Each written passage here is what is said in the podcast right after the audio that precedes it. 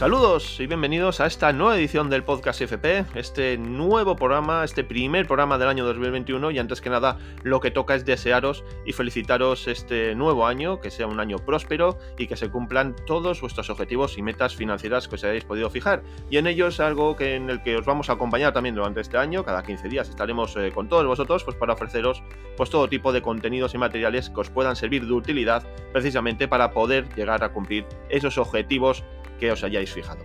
Hoy traemos un programa cargado de contenidos y en breves instantes eh, vamos a estar con el fundador del Instituto de Finanzas Personales, con Dimitri Oralov, con el que vamos a charlar sobre futuras pensiones, sobre si tendremos pensiones cuando acabe nuestra etapa laboral y todo lo relacionado pues, con este mundo de la jubilación que tanto está en el alero y que tanto interesa a la gente. Y vamos a precisamente hablar eh, con Dimitri Oralov para ver qué opina sobre todo este tema. También vamos a hablar eh, sobre cómo hacer un presupuesto. Empezamos un nuevo año y es el momento adecuado para reunirnos en familia y planificar pues todos aquellos eh, gastos e ingresos que vamos a tener para que nuestra economía precisamente esté perfectamente controlada. Y lo vamos a hacer con una coach financiera, con una habitual colaboradora de nuestro programa, con Jennifer Suárez, que nos va a aportar precisamente las claves para hacer un buen presupuesto.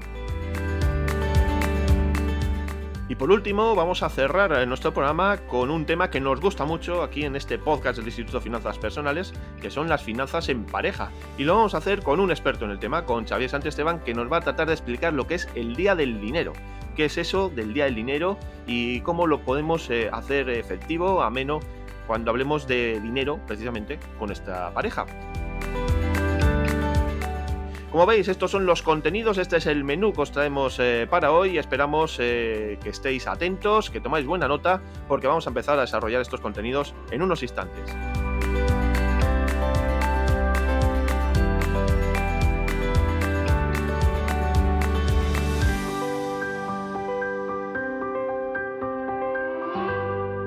Pues comenzamos ya a desarrollar los contenidos que tenemos preparados para el programa de hoy. Vamos a comenzar saludando al fundador del Instituto de Finanzas Personales, Dimitri Oralov, que ya le tenemos eh, al otro lado del hilo telefónico, llamémoslo así. Hola, Dimitri. Hola Esteban, un placer estar aquí otra vez más. Bueno, eh, me gusta mucho eh, comentar con Dimitri pues diferentes noticias en la prensa, la actualidad eh, que van apareciendo y que están relacionadas un poco pues con los temas que tratamos aquí, pues las finanzas personales, toda la economía doméstica que me gusta llamarla a mí. Y hoy, pues bueno, quería comentar con Dimitri pues una noticia pues que he leído recientemente y que habla sobre la jubilación, ¿no? También es un tema que hemos recibido, sobre el que hemos recibido algún email refiriéndose a ella y bueno, pues la noticia decía, pues a qué edad hay que empezar a ahorrar para la jubilación, ¿no? Y, decía, iba más allá diciendo que 7 de cada 10 españoles, pues todavía no había empezado a ahorrar. Y Dimitri, quería un poco, eh, comenzar un poco por ese lado, ¿no? ¿Cómo es posible que, en la sociedad en la que vivimos, bueno, las respuestas las podemos eh, encontrar de una forma relativamente sencilla, ¿no? Pero cómo todavía puede haber 7 mm, personas de cada 10, o sea, un 70% estamos hablando, que no han empezado a ahorrar para su futuro. Bueno, a ver, yo creo que es muy humano esto, ¿no? ¿Cómo es posible que, yo qué sé, 8 de cada 10 personas no hagan, me lo deporte, o de que no comen bien, o que no son productivos, o que no cuidan sus relaciones? Al final, supongo que la respuesta siempre es, pues, porque preferimos placer a corto plazo frente a algo, un sacrificio que es beneficioso a largo y pero claro, es un sacrificio a corto. Con lo cual, pues, supongo que por eso, no, no, es más que eso. Si no ahorramos, ¿por qué no ahorramos? Pues porque requiere un sacrificio, requiere reducir, eh, digamos, renunciar a ciertos gastos ¿no? que en este momento pues, te pueden traer placer.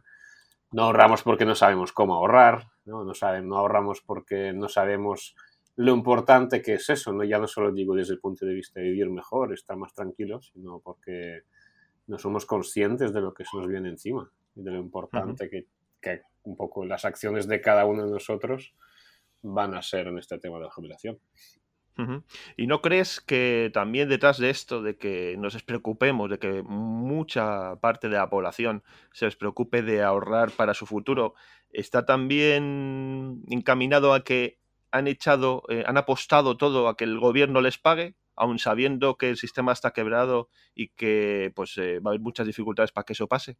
Claro, bueno, a ver, supongo que hay una parte de la población que efectivamente pues, se aferra a este pensamiento, como siempre, pues no sé, hay personas que se aferran a que la hostelería va a poder existiendo como antes, o los hoteles, o en fin, ¿no? Como cualquier cambio, ¿no? Que, eso, que las personas que conducían caballos, pues cuando aparecían los coches se aferraban a que esto se le era una moda pasajera. Entonces siempre va a ocurrir esto también, ¿no? Y luego hay otra parte, supongo que de la población que simplemente, yo creo que es, es como una mezcla, ¿no? Entre no querer enfrentarse a este tema porque requiere de nuevo ¿no? sacrificios, acciones que hay que hacer, un poco por pereza, un poco por comodidad, el famoso precio de la comodidad.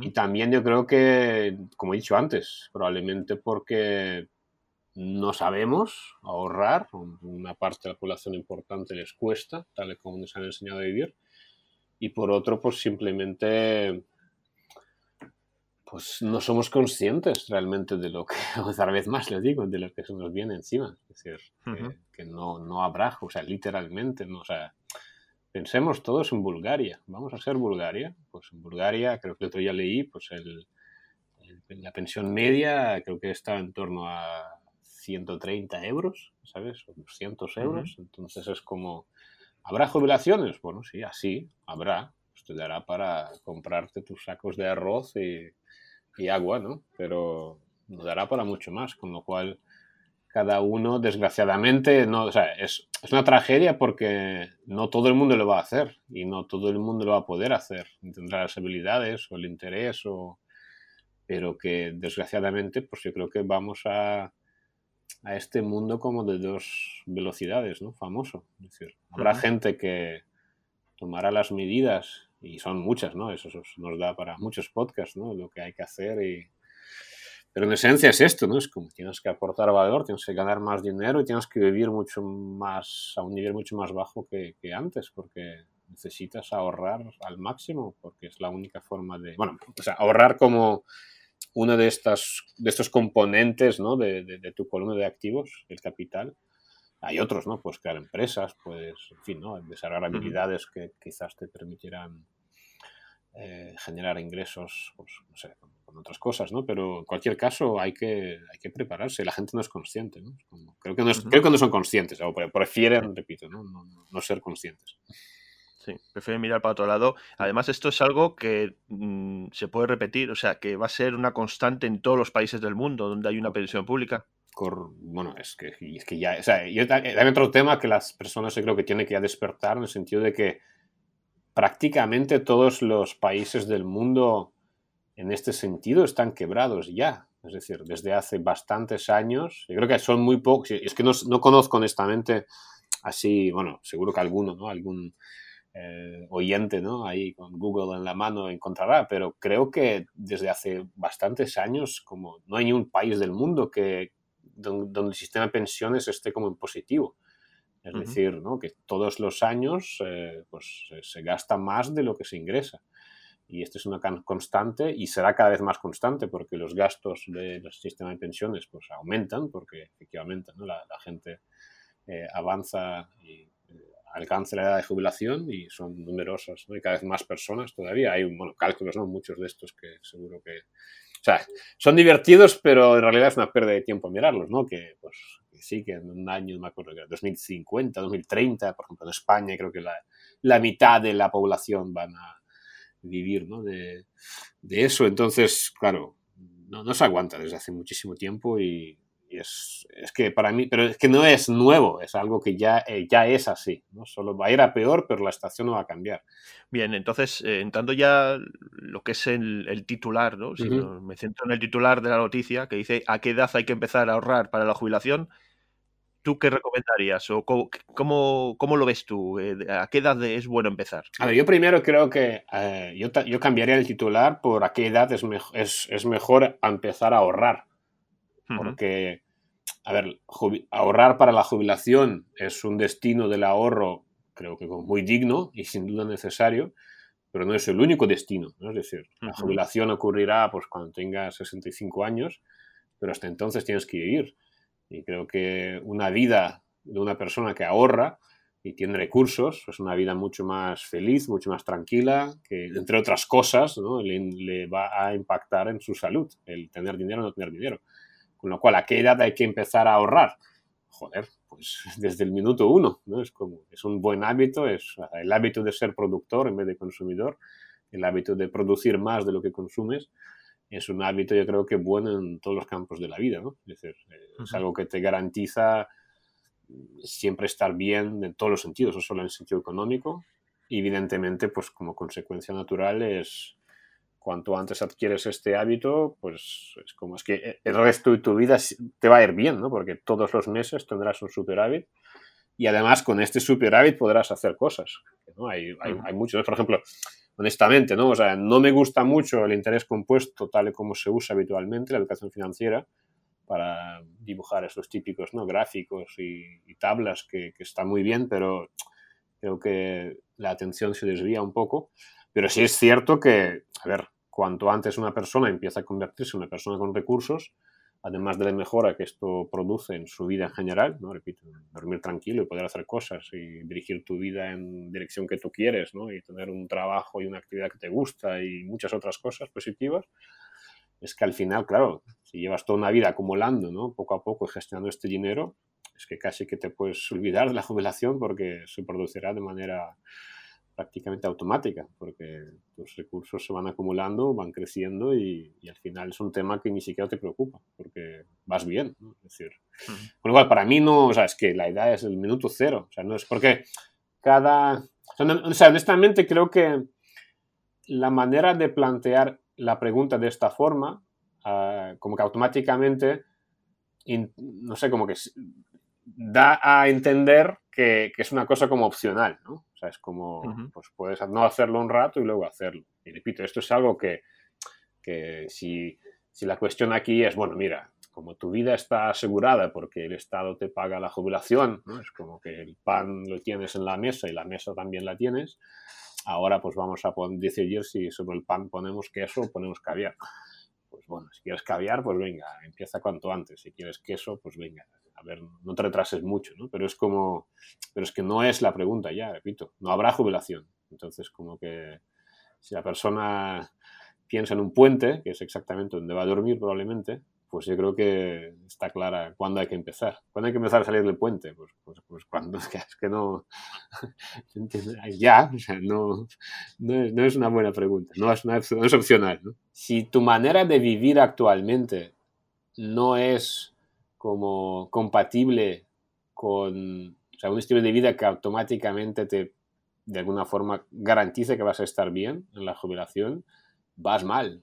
O sea, es como... O sea, no, no, no es un tema... O sea, yo le, invitaría a las personas, y creo que es, algo que podemos hablar, ¿no? Y de hecho creo que sería muy interesante hablarlo, lo hablamos hace poquito, ¿no? Un webinario que hicimos para la comunidad de, de, de IFP, ¿no?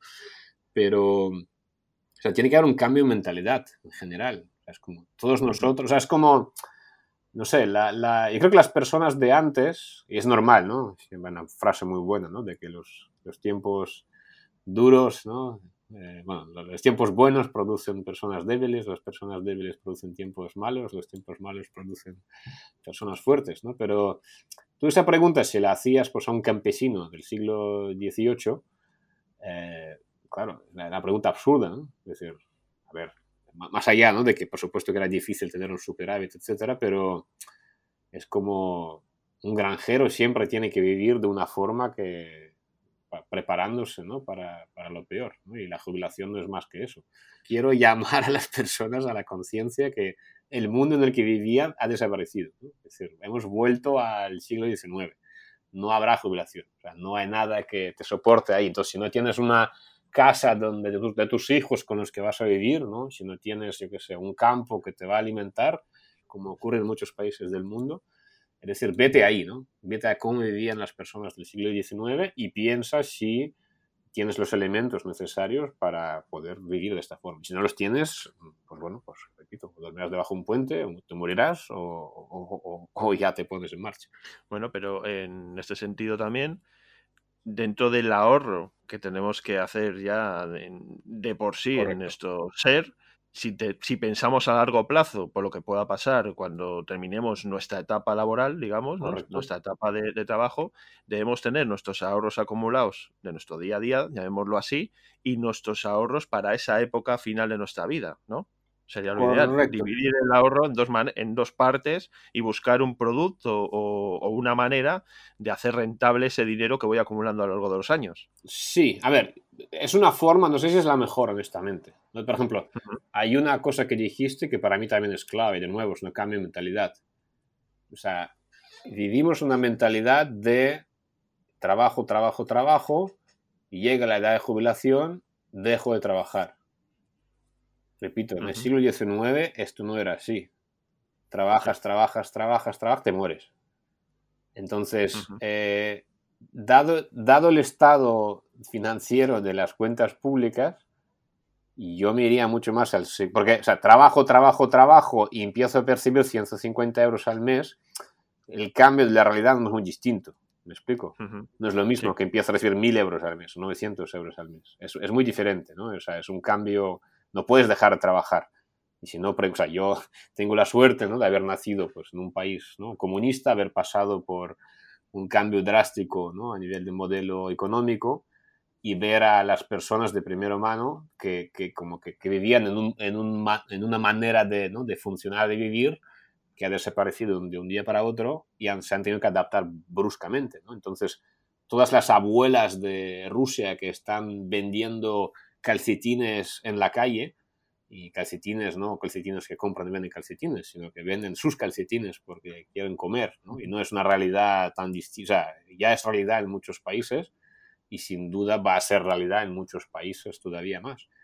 Entonces, repito, un primer punto, eso de que vas a trabajar y luego vas a parar de trabajar, yo creo que es mucho más inteligente transformar tu manera de trabajar de tal manera que no haya como un fin. ¿no? Es decir, vale, está claro, si lo que tú haces es levantar, no sé, carretillas con cemento, pues efectivamente es un... O sea, tienes que ir pensando en qué vas a hacer, porque no vas a poder levantarlo todo el tiempo, ¿no? quizás, bueno, puedes pasar a ser jefe de obra, o jefe de equipo, o director de la fábrica, eso sí, ¿no? Es como...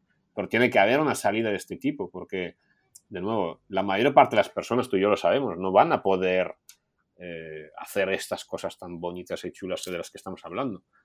Entonces, es, creo que es mucho más práctico directamente, o sea, prepararte o trabajar de una forma que te eh, garantice que digamos, pues que no hay este momento que dejas de trabajar, o sea, vas trabajando, por eso es tan importante que sea una cosa que te guste, porque probablemente te va a tocar trabajar seguramente hasta el resto de tu vida, porque no te va a dar la jubilación. Y por todo lo demás, y después aparte, pues efectivamente, o sea, si haces bien las cosas, quizás serás uno de los privilegiados de poder disfrutar efectivamente pues con un capital o con algo que te has creado que eh, pues bueno, te puede dar unos rendimientos adicionales, ¿no? Pues esa columna de activos de la que siempre hablamos y que pensamos que es tan importante gestionar. ¿no? Así que bueno, respondiendo a tu pregunta, sí, sí, o sea, por supuesto que hay un ahorro que tenemos que hacer simplemente, pues, ¿no? Para, que llamamos, ¿no? Hablamos de esto, ¿no? En uno de los podcasts anteriores, de pues este colchón que simplemente está ahí para protegernos de la falta de, en este caso, pérdida de ingresos, etcétera. Pero claro, una jubilación es una pérdida de ingresos, es una pérdida de ingresos permanente, entonces eso no sirve. Con lo cual, eh, o sea, está bien, o sea, por supuesto, ¿no? Que, que menos que ir acumulando capital, pero creo que es más importante como encontrar la vía en la cual unir un poco pues el capital con las habilidades, con, ¿sabes?, con la actividad profesional, porque solo del capital necesitas mucho capital para que realmente con esto poder vivir. Y de nuevo, creo que la mayor parte de las personas no van a poder tener ese capital. Ojalá, ¿no? O sea, ojalá que sean los nuestros oyentes sea la excepción, pero creo que no va a pasar. Entonces, es más bien, o sea, creo que es más práctico, de nuevo, hacer algo que, que sabes que, bueno, pues quizás a un ritmo más bajo, quizás pues dedicándole menos tiempo, pero tus ingresos no vendrán de jubilación, vendrán probablemente pues de tu actividad, ¿no? Y, de, y ojalá sea también de, un capital que has acumulado y lo has puesto pues en lo que sea, ¿no? Está invertido en no sé qué, o te has comprado algo que te está rindiendo, o que se tienes un negocio, etcétera, pero va por ahí la cosa. Bueno, está claro que esto es un tema que da para muchísima discusión. Y los puntos de vista son, pues, eh, pueden ser también eh, muy variados. Y bueno, nos queda pendiente hablar en próximos podcasts, seguramente lo, haremos, de ese esa reinvención que hiciste recientemente en un, en un webinario de Mentoring para Crisis o de Cuidado Inversor sobre lo que es precisamente el cuadrante de dinero de, Kiyosaki, ¿no? Correcto, sí, sí. directamente. La versión 2.0 y sí, la, la, aplicamos a lo que es justamente este tema de hoy, que es la preparación para la jubilación, las opciones y las estrategias que, que esto tiene. Así que nada, sí, sí, encantado de discutirlo contigo en los próximos episodios. Pues Dimitri, de, verdad que es un placer hablar de estos temas contigo porque siempre tu visión eh, aporta mucha claridad eh, y ayuda a mucha gente a ver las cosas de otra manera. Un saludo y nos escuchamos en el siguiente podcast. Perfecto, placer es mío siempre. Un abrazo fuerte.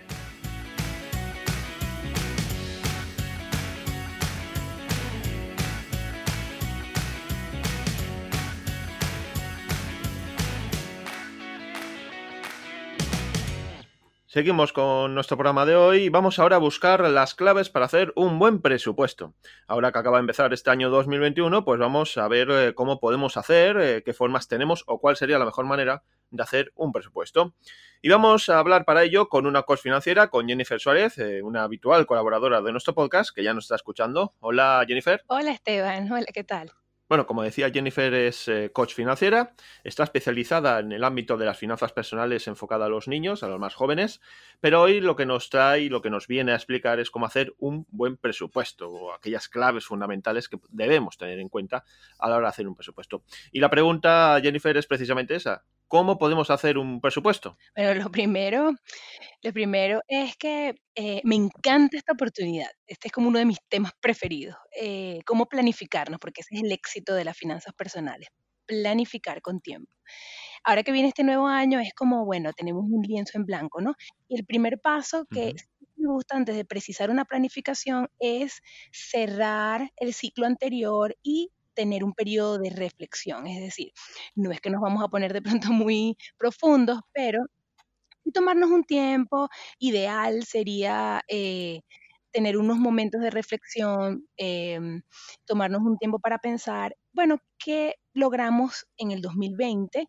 Eh, ¿Cómo cerramos este año? De pronto hacernos algunas eh, preguntas dónde estoy, en qué, en qué, punto me encuentro, en qué punto de mi vida me encuentro, qué, qué no está funcionando o qué sí está funcionando en, en nuestra vida familiar como tal, eh, qué no pudimos terminar, qué quisimos concretar, que no pudo. Si hicieron algunos propósitos del 2020, entonces bueno, es momento de eh, hacer ese, eh, justamente de ir, de pasearse por esos propósitos del 2020 y ver qué, qué, quedó inconcluso o qué se logró concretar y precisar, por supuesto, logros y desafíos. Siempre es bueno cerrar la reflexión con eh, algo de qué logré, lo, que logramos o que logramos como familia, qué vencimos este año, qué, qué, se logró. De tal forma que esto sea como el cierre del ciclo y la preparación y la base para que aquello que no quedó inconcluso, pues se traspase para el siguiente año o se evalúe si realmente queremos seguir en esa línea. Eh, y llenarnos y alimentarnos de todo aquello de que de, que sí se logró, porque pareciera que los días pasan y uno no está viendo realmente qué te llevas del año. Entonces la pregunta es, ¿qué te llevas del año que cierra o qué te llevas de ese periodo de tiempo? Y eh, que, entonces, ¿qué, ¿qué, te gustaría ahora, de ahora en adelante? ¿no? O sea, empezar a hacer esas, todas esas reflexiones que te van a servir entonces ahora como, eh, digamos, input para empezar a planificar. O sea que en principio lo primero es, vamos a pensar en lo que hemos hecho este último año, para afrontar eh, con el aprendizaje que hemos tenido en, este año que ha acabado eh, las nuevas perspectivas de cara al siguiente año. Sí, sí, sí, sí, correcto. Hacer un análisis de qué te llevas, de qué querías lograr para este año eh, y si lo has logrado o no. Ah, hacerte varias preguntas internas, sobre todo también dependiendo del, del, el momento en la vida en que, de la vida familiar, ¿no? Si tienen niños pequeños, niños más o menos, o, si ya están eh, con hijos en edad universitaria, em, en qué punto de la familia estamos y cómo fue este año, ¿no? O sea, es muy importante, por ejemplo, eh, voy a poner ejemplos puntuales de pronto para hacerlo más, más preciso. Eh, parte de la reflexión pudiera ser, cuánta deuda adquirimos este año, qué compramos este año, si eh, a lo mejor compramos una casa, a lo mejor compramos un vehículo, a lo mejor em, el viaje que queríamos hacer no lo hicimos, entonces, bueno, porque tocó la pandemia, entonces eso quedó inconcluso. Entonces es, digamos, precisar todos esos asuntos de, tema de presupuesto y de temas de, economía familiar eh, en términos de reflexión. Ah, bueno, todo lo que sí pudimos lograr, todo lo que no quedó concluso, todo lo que nos propusimos durante el 2020 que no se pudo, em, y tenerlo allí como una especie de cierre de ciclo, o sea, cerrar el 2020 eh, sabiéndonos en, dónde estamos, en, qué punto estamos, porque ese será el punto de partida para entonces realmente planificar el próximo año. Ajá. Bueno, pues una vez que hemos hecho esta reflexión, el siguiente paso que debemos dar, ¿cuál puede ser? El siguiente paso es eh, un poco conectarnos con esa energía de soñar. A ver, no es que voy a soñar cosas imposibles em, y bueno, sí, como que todo lo que me gustaría, ¿no? Pero sí tratar de tampoco eh, ponernos como esas reglas tan digamos, tan firmes o duras en nuestra mente de, eh, no, no, eso no se puede, o no, no lo voy a lograr, o no, no, no, eh, no me voy a poner ningún propósito muy difícil porque no lo voy a alcanzar. Eh, no, sino es como, bueno, ahora que ya cerré mi año pasado, ya sé que sí y que no, me voy a permitir soñar un poco em, para el siguiente año. O sea, ¿qué me gustaría aprender este año? ¿Qué, qué es lo que realmente quiero o qué queremos como familia, hacia dónde queremos ir y en función de lo que quiero, ¿qué puedo hacer para acercarme a eso que quiero? Eh, eh, me explico. Si queremos, por ejemplo, no sé, una de tus metas es aprender un idioma, eh, bueno, ¿qué puedo aprender yo que me lleve a eso que quiero? Es decir, bueno, leo un libro, empiezo a aprender vocabulario, voy a viajar a la zona donde hablan ese idioma.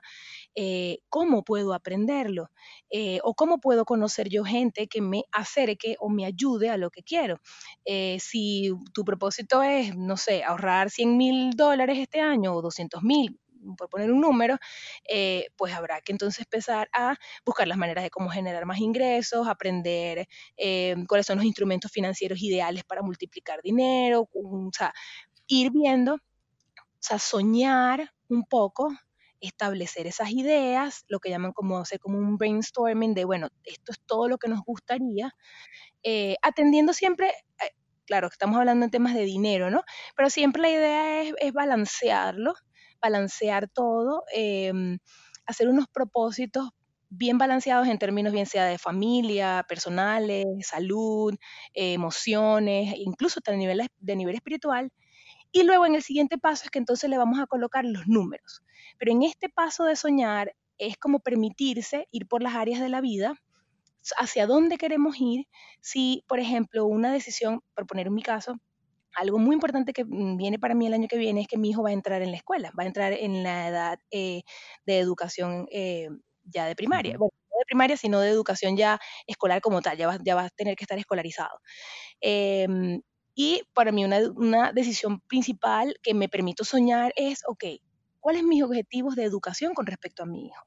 Y luego, ¿qué escuela o qué programa, bien sea home learning o homeschooling o programa presencial, se adapta más a lo que yo quiero? O sea, en este punto no hemos llegado, digamos, a números, a establecer todavía el presupuesto como tal, sino es qué quiero lograr y cómo puedo acercarme a ello, cuáles son mis objetivos de, bien sea educar a mis hijos, bien sea de aprender, de crecer profesionalmente o cualquiera de las etapas de la vida. En esta etapa hay, un, hay muchísimos ejercicios, pero bueno, el típico ejercicio es el de la rueda de la vida. Em, y entonces, claro, allí lo pueden buscar, rueda de la vida, lo hacen brevemente, eso eh, permite reflexionar con respecto al año anterior y también permite soñar, porque te dices, ah, bueno, donde no tengo tanta puntuación, cuáles son las cosas que me gustaría trazar como nuevos objetivos. Bueno, estamos, eh, Jennifer nos está explicando cómo planificar eh, un presupuesto de cara a este año 2021. hemos visto que primero tenemos que reflexionar eh, sobre el año que hemos dejado atrás, diferentes aspectos, sobre los logros o los desafíos que hemos tenido en este año. La segunda parte es soñar, que es lo que estaba haciendo referencia ahora, ¿no? Haciendo los propósitos que queremos hacer de cara al siguiente año. Y por último, el tercer, eh, el tercer nivel, el tercer aspecto, sería ya el de tocar ya el tema de los números. Sí, es correcto. Entonces ya una vez que eh, hayamos pasado por ese proceso de reflexión y por ese proceso de permitirnos soñar de a dónde queremos ir o cuáles son los objetivos de la familia para este año, eh, o incluso para los próximos años, ¿no? Porque podemos tener objetivos a cinco años, pero entonces colocaríamos como que, bueno, ¿qué es lo que vamos a lograr en 12 meses, ¿no? Em, vendría entonces ya el paso de planificar como tal, es decir, sentarnos a poner todo en números, preferiblemente me encantaría que fuese en un Excel, porque bueno, los financieros nos encanta el Excel, pero que a cualquier lado sirve, o sea, es decir, un cuadernito también sirve, una nota en el celular también sirve. La idea es sentarse un momento eh, de preferencia en familia, em, todos juntos, encontrar un calendario o almanaque completo del año 2021 eh, y nos vamos a ir paseando mes a mes con este calendario más con estos propósitos o estos objetivos que colocamos en el paso eh, anterior, ¿no? Cada familia lo ideal es que sepa o tenga una idea de cuánto ingresa eh, y cuánto gasta mensualmente, ¿no? Lo ideal es que, bueno, si ya tenemos una educación financiera sencilla, llevemos a una especie de control de gastos y ya tengamos una idea de cuánto más o menos está ingresando y cuánto más o menos estamos gastando al mes, cuánto nos queda para ahorro. Si eso no lo hacen hasta ahora, pues ese es el primer paso. El primer paso sería, bueno, vamos a estimar de la mejor manera, con nuestra mejor sabiduría que tengamos hasta ese momento, cuánto serían más o menos nuestros ingresos, bien sea si son salarios fijos, si son variables, y cuántos son nuestros gastos medio. Y en función de ellos, entonces, ya con ese calendario y con esos números, empezar entonces a manejar un verdadero presupuesto. Porque no se trata de un presupuesto de, ah, bueno, vamos a pagar el servicio de agua, el servicio de electricidad. No es, digamos, ese presupuesto tan detallado que hay que llevarlo, por supuesto que hay que llevarlo. Pero la invitación de esto, del presupuesto de, de un año como tal, es más bien eh, de cara a colocar en nuestros números todo aquello que involucra el año y mantenerlo en control, conectado con lo que queremos. Es decir, vamos a sentarnos con este almanaque, con nuestros ingresos y nuestros gastos promedio, y entonces vamos a empezarnos a formular preguntas genéricas. A mí me encanta esto porque me hace sentir como que, que no se me escapa nada. ¿Cuáles son preguntas genéricas? Bueno, ¿qué va a pasar este año que yo ya sepa? Por ejemplo, queremos viajar, ese viaje que quedó inconcluso el año pasado que no hicimos, lo vamos a retomar, ¿cuánto dinero es eso? Em, todos los feriados, ¿no? Cada mes va a haber un feriado, vamos a querer salir, vamos a querer viajar, vamos a querer tomarnos un puente, eh, eso todo eso va representando dinero, ¿no? Y, y cuando lo vemos así, que tenemos, digamos, todos los meses frente a nosotros, es maravilloso porque entonces a lo mejor, por lo menos acá hay un feriado muy simbólico que es en julio, pero luego hay también otros feriados en noviembre, entonces tú dices, voy a aprovechar el de julio y el de noviembre para ir a la playa, por poner un, ejemplo. Y, así te vas organizando mes a mes, de tal manera que en enero tú dices, bueno, en enero yo no voy a gastar eh, todo, porque ya yo sé que en agosto, perdón, o en julio o en noviembre me voy a ir de viaje. Es decir, tienes esa visión de esos 12 meses. Entonces esas preguntas como genéricas te van ayudando. Otras preguntas que, que, puedo darles, por ejemplo, es todas las renovaciones de seguros. En el caso de Estados Unidos es cada seis meses. A mí me toca, por ejemplo, en febrero y en septiembre me toca la renovación. Entonces ya yo sé, pongo febrero, renovación de seguro, septiembre, renovación de seguro. Y así vas considerando todas esas cosas genéricas del año, ¿no? Em, que tengas considerar. A lo mejor te vas a casar, uno no sabe si tienes una boda o al contrario, eh, tienes que colaborar con un familiar en alguna decisión importante, pero que ya la sabes. Si ya lo sabes en este momento, entonces con tu mejor conocimiento, con tu mejor sabiduría, plasmar todas esas cosas que van a requerir un desembolso y por supuesto colocarle su número correspondiente, de tal manera que empiezas a hacer como una especie de rompecabezas como un puzzle, o sea, vas haciendo el, rompecabezas de tal manera que vayas armándolo después. Bueno, definitivamente no vamos a poder viajar todos los meses, o a lo mejor no vamos a poder viajar en todo el año, eh, pero cada quien va a ir armando eh, sus números en función de estas preguntas. Y por supuesto luego las preguntas mes a mes. A mí me gusta preguntarme cosas como, a ver, ¿quién cumple año este mes? Porque eso va a implicar hacer un regalo, o de pronto si, por lo menos si es mi hijo, tengo que hacer una celebración, eso va a implicar em, dinero. Muchas veces, si los niños están presentes en, el momento del presupuesto, ellos te dicen qué quieren para su cumpleaños. Casualidad mío, por lo menos cumpleaños en enero, él me dice, mami, yo quiero ir a un parque, por ejemplo, a los parques de Disney, eh, y ello lo tomo en cuenta y digo, ok, para eso vamos a necesitar tal y tal y tal y tal. Y empiezo a planificar. eh, mi esposo cumpleaños en abril y entonces me dice, yo quiero viajar a tal parte, entonces bueno, perfecto, ya tenemos esas ideas, entonces cada quien va teniendo esas, esas, eh, como decir, todas esas ideas mes a mes, viendo feriados, viendo cumpleaños, viendo todos los detalles, de tal manera que amarremos todos los números, es decir, estos son mis ingresos, estos son mis gastos posibles y esto es todo lo que nosotros queremos em, para el año, bien sea en términos de lo que queremos aprender, comprarnos un entrenamiento o queremos un viaje o el mes a mes. Y entonces ya con todos esos números al final, organizar. O sea, organizar porque obviamente no se va a poder todo ni en un mismo año o a lo mejor no se va a poder todo en un mismo mes.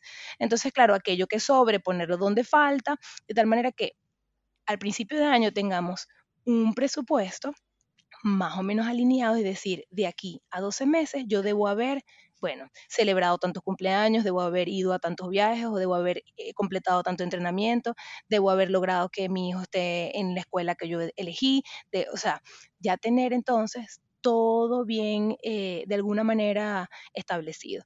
Y durante el año, por supuesto, monitorearlo.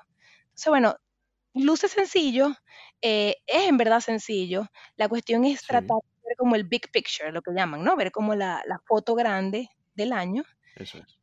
Eh, sí, y que no te agarre como desprevenido, o sea, porque entonces lo que, lo que muchas veces sucede es nadie hace esto y entonces luego llega Navidad, no tienen dinero para la Navidad o llega cualquier cumpleaños, ay, es que es el cumpleaños, bueno, pero es que tienes la oportunidad en enero de... Eh, de, precisar, ¿no? Todas esas ocasiones, porque todos los años hay feriados, todos los años hay Navidades, todos los años hay Black Friday.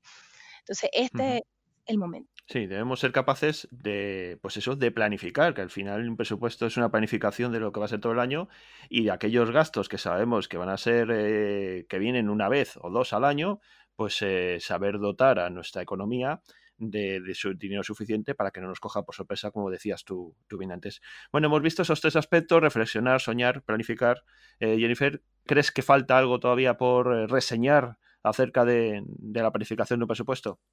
Bueno, desde, eh, podría agregar que desde el punto de vista de las finanzas personales, por supuesto, a ver, no hay eh, buenos ni malos, ni perfectos o imperfectos, ni nada así, ni, como que lo correcto o lo incorrecto, pero siempre sugerir que eh, desde el punto de las finanzas personales, antes de planificar viajes o compras mm, digamos, de ropa o compras de accesorios que de pronto no tan necesarios, es invitar a las personas a tener eh, los primeros pasos de, de las finanzas que se refiere a tener un fondo de emergencia y un colchón de seguridad. Pero en general es evaluar si ya tenemos por lo menos algún fondo de ahorro mínimo de tres a seis meses de nuestros gastos y a partir de allí es que entonces yo voy a poder, bueno, planificar viajes, planificar compras de cambiar de carro o cosas así.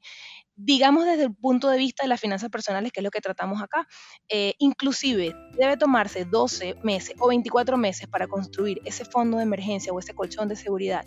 Em, es preferible hacerlo y tomarse uno o dos años en hacerlo, aunque eso implique restricciones por 12 meses, pero que luego ya ese paso va a estar superado, cualquier emergencia o imprevisto que suceda ya va a tener su, eh, digamos, su dinero eh, destinado y entonces ya podemos pasar a otras cosas. Si ya lo tienen y ya tienen un fondo de emergencia, pues enhorabuena y lo que tienen es entonces simplemente que sentarse con su almanaque a planificar todo su año. Pues ahí queda todos estos consejos que nos has traído, esta forma, la mejor forma, una o una de ellas al menos, de poder planificar nuestro presupuesto de cara al nuevo año que, se, que tenemos ya eh, delante. Jennifer, eh, como siempre, mm, te damos las gracias eh, una vez más por estar con nosotros. No, gracias a ti, de verdad. Muy agradecida por este espacio. A mí me encanta este tema y mi, mi ilusión y mi esperanza es que todos tengan un año muchísimo más planificado y mucho más conectado con lo que ellos quieren y visto en números, que eso es lo que les va a permitir lograr todo. Desde luego, eso es algo que, que tratamos de fomentar desde aquí, desde el Instituto de Finanzas Personales. Jennifer, lo dicho, un saludo y nos escuchamos en el siguiente podcast. Muchísimas gracias.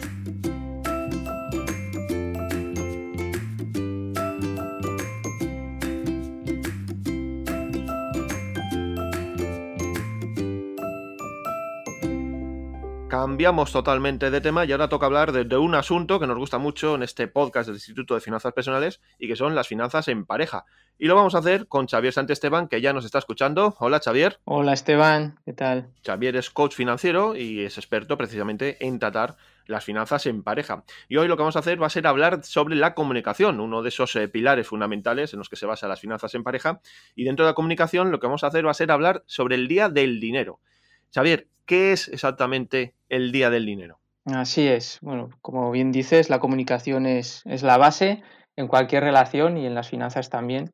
Y el día del dinero es, eh, es el día en que nos juntamos con nuestra pareja para hablar sobre nuestras finanzas personales, ya sea bien de números, ya sea bien de, de nuestras personalidades financieras, ya sea bien de cómo utilizaban nuestros padres el dinero, que nos suele afectar, ya sea bien de nuestros sentimientos. Y es como el día que reservamos para hablar sobre bueno, pues todo lo que involucra las finanzas en, nuestra relación.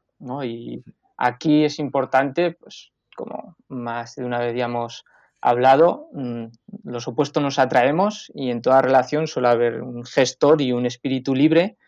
Y bueno, pues el día del dinero sirve para que veamos que nuestra pareja, si es el gestor, no está obsesionado con el dinero y sirve también para que el espíritu libre, ¿no? Pues si yo soy el gestor, ver que el espíritu libre también se involucra en el dinero. Y esto viene muy bien para las dos partes porque el espíritu libre pues, se siente libre de, de decir, bueno, pues hay un día para hablar de dinero y así mi pareja pues me va a dejar en paz, no va a estar todos los días hablándome de dinero. Y el gestor pues también se siente tranquilo porque sabe que va a haber un día en el que va a poder hablar con su pareja sobre, sobre el dinero. Bien, estamos hablando del día del dinero. ¿Cada cuánto tiempo tú recomiendas que se haga esta reunión con tu pareja? ¿Cada mes, una vez al mes, eh, una vez a la semana? ¿Cómo lo estructurarías tú? Aquí esto depende de, de, cada, de cada pareja y las necesidades que tengan. Si no han hablado nunca de dinero, si están empezando a gestionar las finanzas, pues yo les diría de empezar juntándose una vez a la semana. Si es demasiado, porque a veces pasa, el espíritu dice oh, todas las semanas, juntarnos, tal. Ahora veremos cómo hacer que sea interesante el día, el día del dinero también. Eh, pues se puede hacer cada 15 días y luego más adelante ya, pues con una vez al mes podemos tener esa conversación de qué vamos a hacer durante este mes, qué gastos vamos a tener, qué vamos a ahorrar, eh, qué posibles sorpresas pueda haber, ¿no? y, ahí con una vez al mes, bueno, si ya llevamos y conocemos bien, nos conocemos ¿no? en la pareja cómo cada uno utiliza el dinero, puede ser suficiente. Entonces ahí depende de, de, cada pareja. Si están empezando una vez a la semana, si ven que es mucho cada 15 días, y luego ya más adelante, si hay una buena comunicación, entendimiento, pues con una vez al mes sería suficiente. Bien, bueno, entrando ya en materia, ¿qué elementos destacarías tú o consideras que son importantes a la hora de, establecer ese día del dinero con esta pareja? Sí, yo considero que hay cuatro elementos que son importantes dentro del día del dinero, indispensables. Y el primero de ellos es que haya reflexiones positivas sobre lo que nuestra pareja ha hecho bien pues, o durante esta semana, o durante estos 15 días, durante este mes, con el dinero. Por ejemplo, oye, me ha gustado que, has apuntado todos los gastos este mes. Si es una persona a la que le costaba apuntar los gastos, por poner un ejemplo, o si es un, en este caso, el gestor o una persona ahorradora, pues que le haya hecho un detalle o que haya cuando hayan mirado a la hora de comprar algo, pues en vez de ir a lo más barato, pues haya buscado igual algo que, sea de mayor valor y, ahí la pareja le puede hacer esa reflexión positiva de, oye, pues cariño, me ha gustado que, este mes, en vez de irte ahí a, a, lo más barato y mirando siempre el céntimo, bueno, pues hayas tenido flexibilidad y hayamos podido ir, por poner un ejemplo, a este restaurante que, bueno, que es de mayor valor y hemos podido disfrutar. Entonces es importante esta reflexión positiva sobre nuestra pareja, ¿no? sobre lo, que ha hecho, porque esto crea un, entorno positivo. Luego el segundo elemento sería el hacer una revisión rápida de las finanzas del hogar. Primero, ver un poco, pues, oye, cómo estamos, eh, qué gastos vamos a tener, cuánto dinero hemos ingresado, cuánto queremos ahorrar, qué es lo que queremos hacer y dentro de esta revisión también entraría el, cómo se siente cada uno con las finanzas que tenemos actualmente. ¿Estamos contentos con los gastos que tenemos? Sí, no, estamos contentos con lo que ahorramos. nos parece que ahorramos demasiado, que ahorramos, que ahorramos poco, vamos muy justos. Entonces es importante esa revisión de cómo nos sentimos cada uno con, con nuestras finanzas. El tercer elemento sería pues, decidir las acciones a tomar para la siguiente semana. ¿Qué, ¿Qué, vamos a hacer? Vale, pues tú te vas a encargar de separar el dinero del ahorro. Yo me voy a encargar de revisar las facturas o yo me voy a encargar de la compra. Yo me voy a encargar de separar el dinero que vayamos a utilizar pues, para estos gastos, por ejemplo. O si, oye, que hay un, hay, hay un cumpleaños, o bien Navidades, o algún, algo así que al principio suelen ser imprevistos, gastos ad hoc, que ahora son gastos previstos, pues ¿quién se va a encargar? Oye, me encargo yo del regalo porque es para mi familia y tal, vale, pues y coger el dinero de aquí un poco, eh, decidir qué acciones vamos a tomar y justo después, ya que viene al hilo, sería el cuarto elemento, el delegar tareas. ¿Quién se va a ocupar de qué? Oye, pues tú, yo me voy a ocupar de del dinero que entra en, en, la cuenta, pues lo voy a separar en las otras cuentas para ahorrar. O voy a sacar el dinero pues, para utilizarlo en, la comida. O voy a revisar las facturas. Un poco eso, eh, delegar. O voy a, yo me voy a encargar de pasar los gastos al Excel. Un poco poner ahí eh, esa claridad. ¿sí? Delegar esas, esas tareas. Estos serían los cuatro elementos, digamos así, básicos y principales que, que tendríamos que ver ahí dentro. Sí.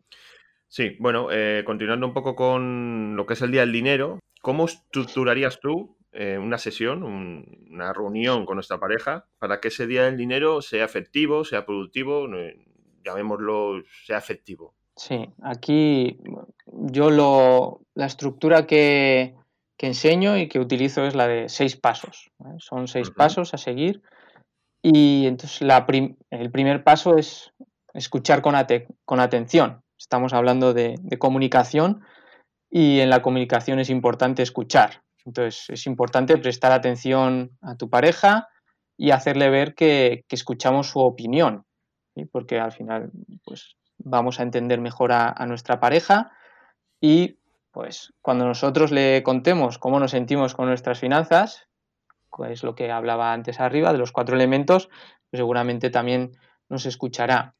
y para ello, pues yo lo que suelo utilizar es la técnica del espejo, que estará, la podéis escuchar en, otro podcast. O en el canal de YouTube también tengo ahí un, vídeo corto sobre él. Y bueno, pues la técnica del espejo nos ayuda a mejorar esta escucha y esta escucha con atención. ¿sí? Ese sería el primer paso. ¿vale? Escuchar a nuestra pareja. El segundo paso sería utilizar, o sea, lo he comentado antes también, refuerzos positivos. El decir, oye, esto va a hacer que, nuestra pareja siga motivada.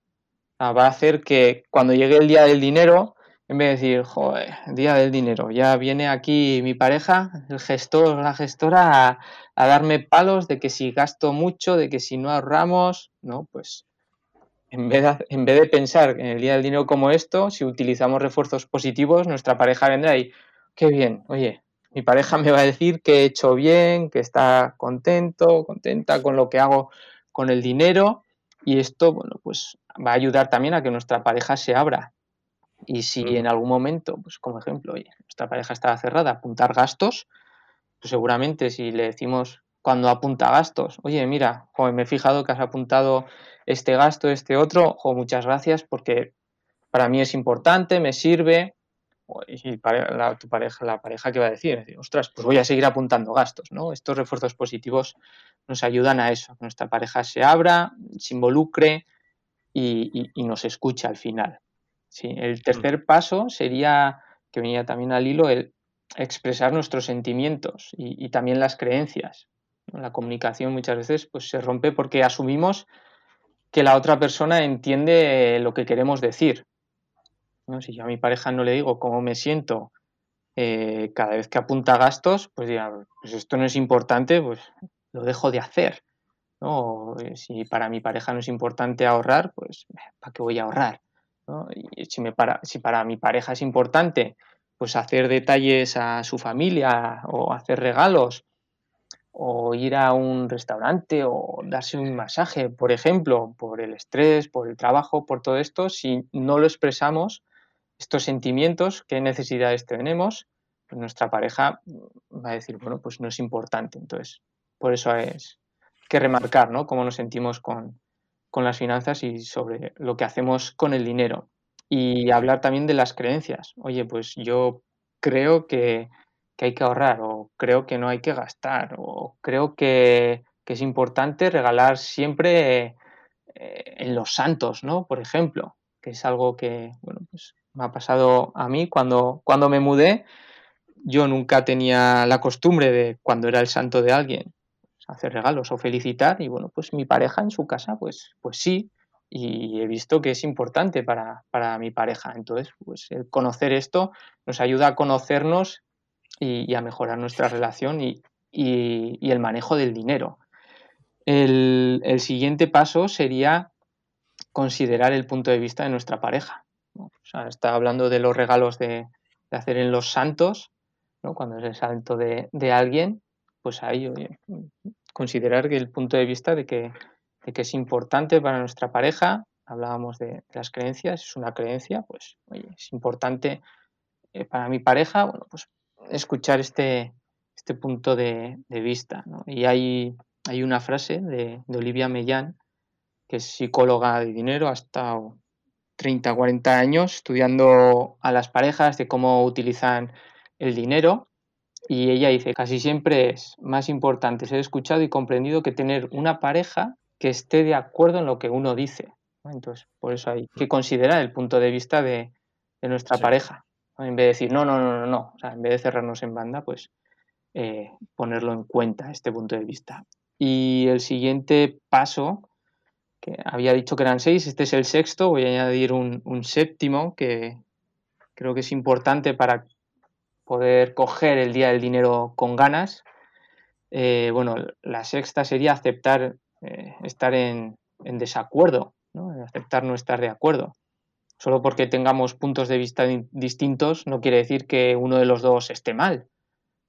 Yo, pues, ponía el ejemplo de los santos, por seguir ahí. Yo, pues, no tenemos costumbre de regalar en santos, mi pareja sí, ni uno ni otro está mal, son diferentes únicamente.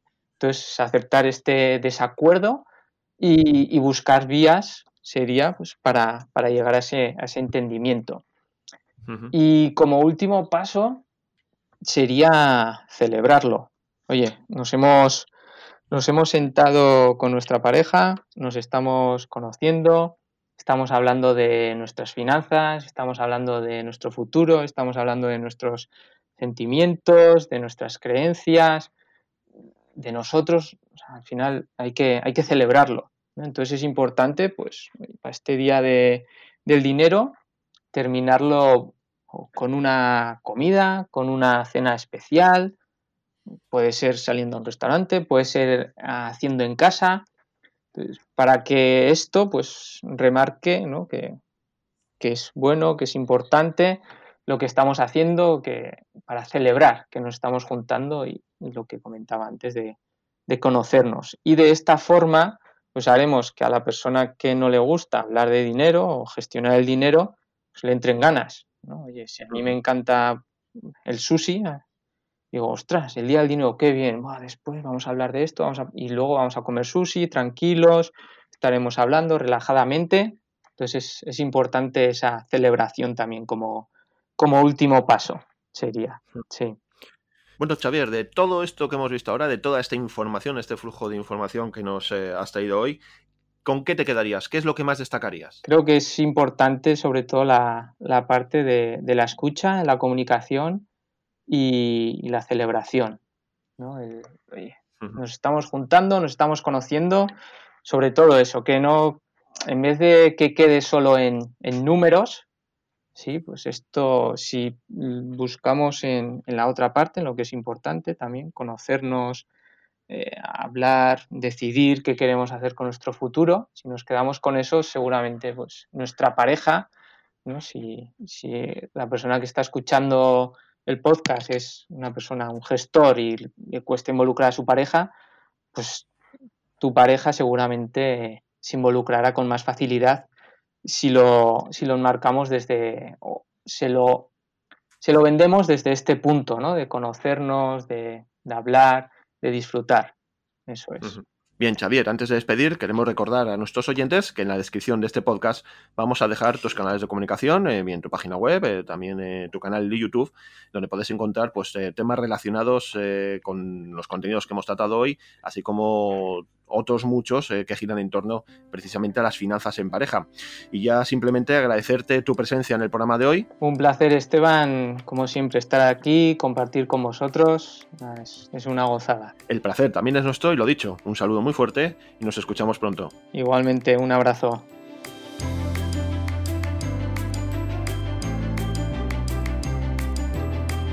Pues llegamos ya a este tramo final de nuestro programa y antes de despedirnos queremos recordaros que tenéis a vuestra disposición una dirección de correo electrónico donde nos podéis hacer llegar vuestras eh, sugerencias, dudas o aquellos comentarios que os gustaría hacernos sobre los contenidos de nuestro programa. La dirección de correo electrónico es podcast Repito, podcast Y como digo, pues hoy nos podéis hacer llegar eh, todos aquellos comentarios, dudas o consultas que os interesen eh, hacernos. También os queremos eh, recordar que en la descripción de este podcast podéis acceder a, a diferente material adicional que os ponemos para que podáis completar estos contenidos que tratamos en este podcast. Pues bien, eh, enlaces al canal de YouTube de Dimitri Alov con vídeos relacionados con estos temas que tratamos, o bien en eh, las páginas web, canales de comunicación y redes sociales de los diferentes colaboradores que aparecen en nuestro programa. Pues ahora sí que ya toca poner el punto y final. Esperamos y confiamos en que los contenidos que os hemos ofrecido en el programa de hoy han sido totalmente de vuestro agrado. Y ya solo queda citarlos y encomendarnos al próximo programa, a final de mes, esta próxima quincena de este mes de enero, donde volveremos a encontrarnos y a escucharnos. Así que mientras tanto, recibid un fuerte abrazo, un cordial saludo y nos escuchamos en el siguiente podcast.